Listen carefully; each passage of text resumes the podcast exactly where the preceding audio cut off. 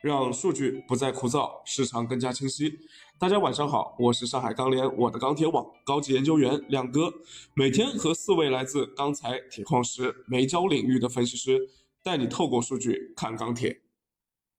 今天啊，七罗偏强震荡，建筑钢材现货价格也是大幅反弹，部分区域分化是比较明显的。那元旦过后，建筑钢材市场会呈现怎样的一个趋势呢？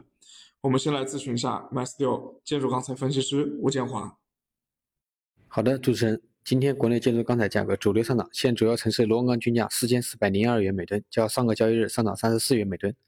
由于周末钢坯反弹以及部分风向标钢厂的一个调价，早盘呢期货震荡偏强，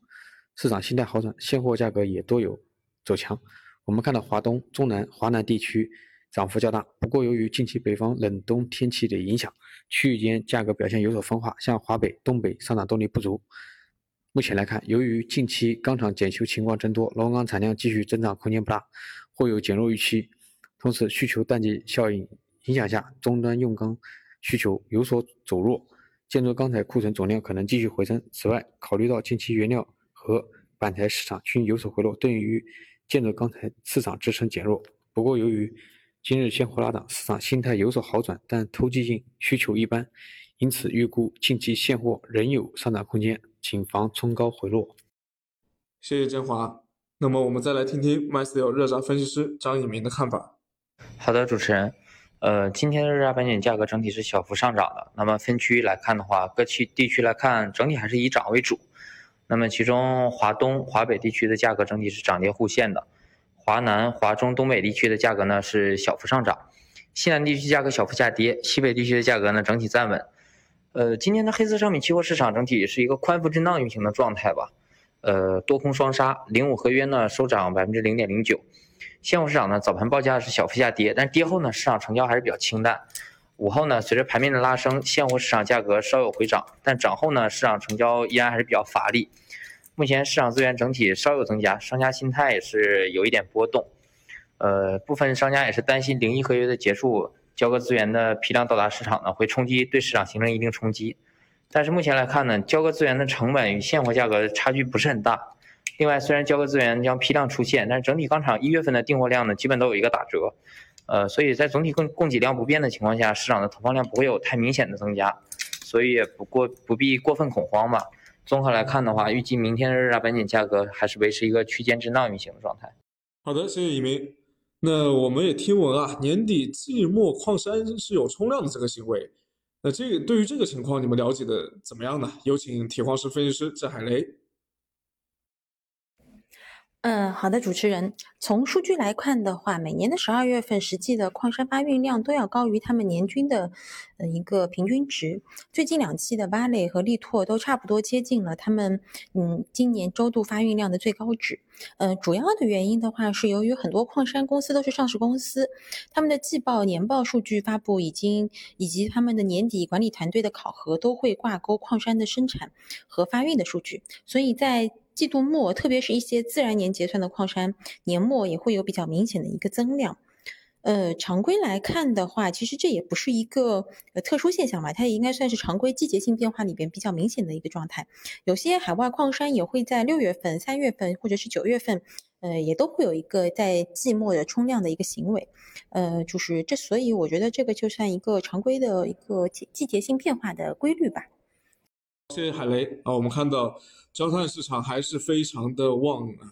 那有请煤焦分析师熊超来分析一下现在具体是怎么样了。呃，好的，主持人。那么今天的话，我们看到整个市场又有点一个沸腾，焦炭这边的话是第十二轮的一个提涨。那么节前的话也是预告了，节后大家可能还会有一个提涨的一个情况。那么这一轮的话还是提涨一百。那目前我们看下来，整个焦炭的一个情况的话，供需还是偏紧的啊，因为月底。年底这块的话，有一部分去产能已经执行了嘛，那么短期来看的话，供应可能还会继续下降啊。之前有一部分没有去的话，可能会在未来一到两周内，可能还有一部分去产能的一个情况。所以短期来看的话，这个供应还会继续下降，而且供应这边，那而且需求这边的话，钢厂目前整体的一个开工还是维持一个比较高的一个水平的啊。所以现在看下来，整体一个需求还可以。那么随着焦炭价格上涨，后续有可能会倒逼这个钢厂去减产减修啊。那么短期来看。的话，刚才还没有在减产减修之前呢，价格应该还是继续偏强的一个走势啊。那么预计的话，可能还会有继续提涨的一个空间啊。那么第十二轮的话，我们预计也是明天可能大概率还是会落地的。好的，谢谢各位。首先和大家说一下呢，就是今天我们针对废钢以再生钢铁原料的方式重新开放进口这个事件做了一个特辑，邀请了两位我们研究中心的研究员做了解读。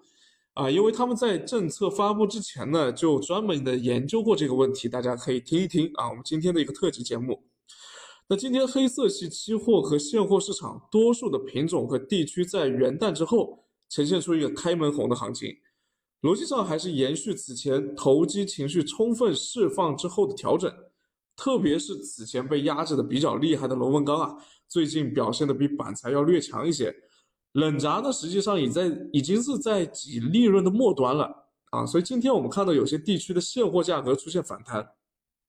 而在今天的周例会上，板材首席分析师曹建勇也是表示，目前冷轧的下游需求依然是较好的，这一点在我们对制造业企业的调研当中也得到了印证。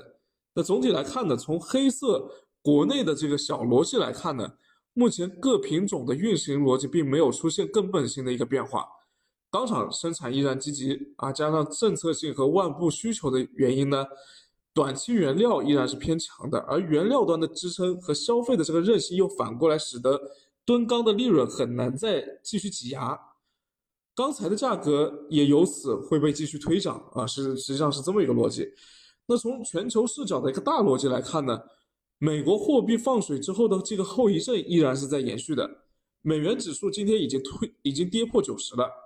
那么这么一个全球计价货币的下跌，也使得全球大宗的通胀逻辑继续延续。那这个在一定程度上会继续增强国内输入性通胀的这么一个压力啊，也说这个通胀是从国外输入进来的。那虽然量子很不愿意看到这种情况，但是站在我们这个中立的第三方的角度来看呢？近期黑色商品高位运行的这么一个趋势，估计还是比较难改变的。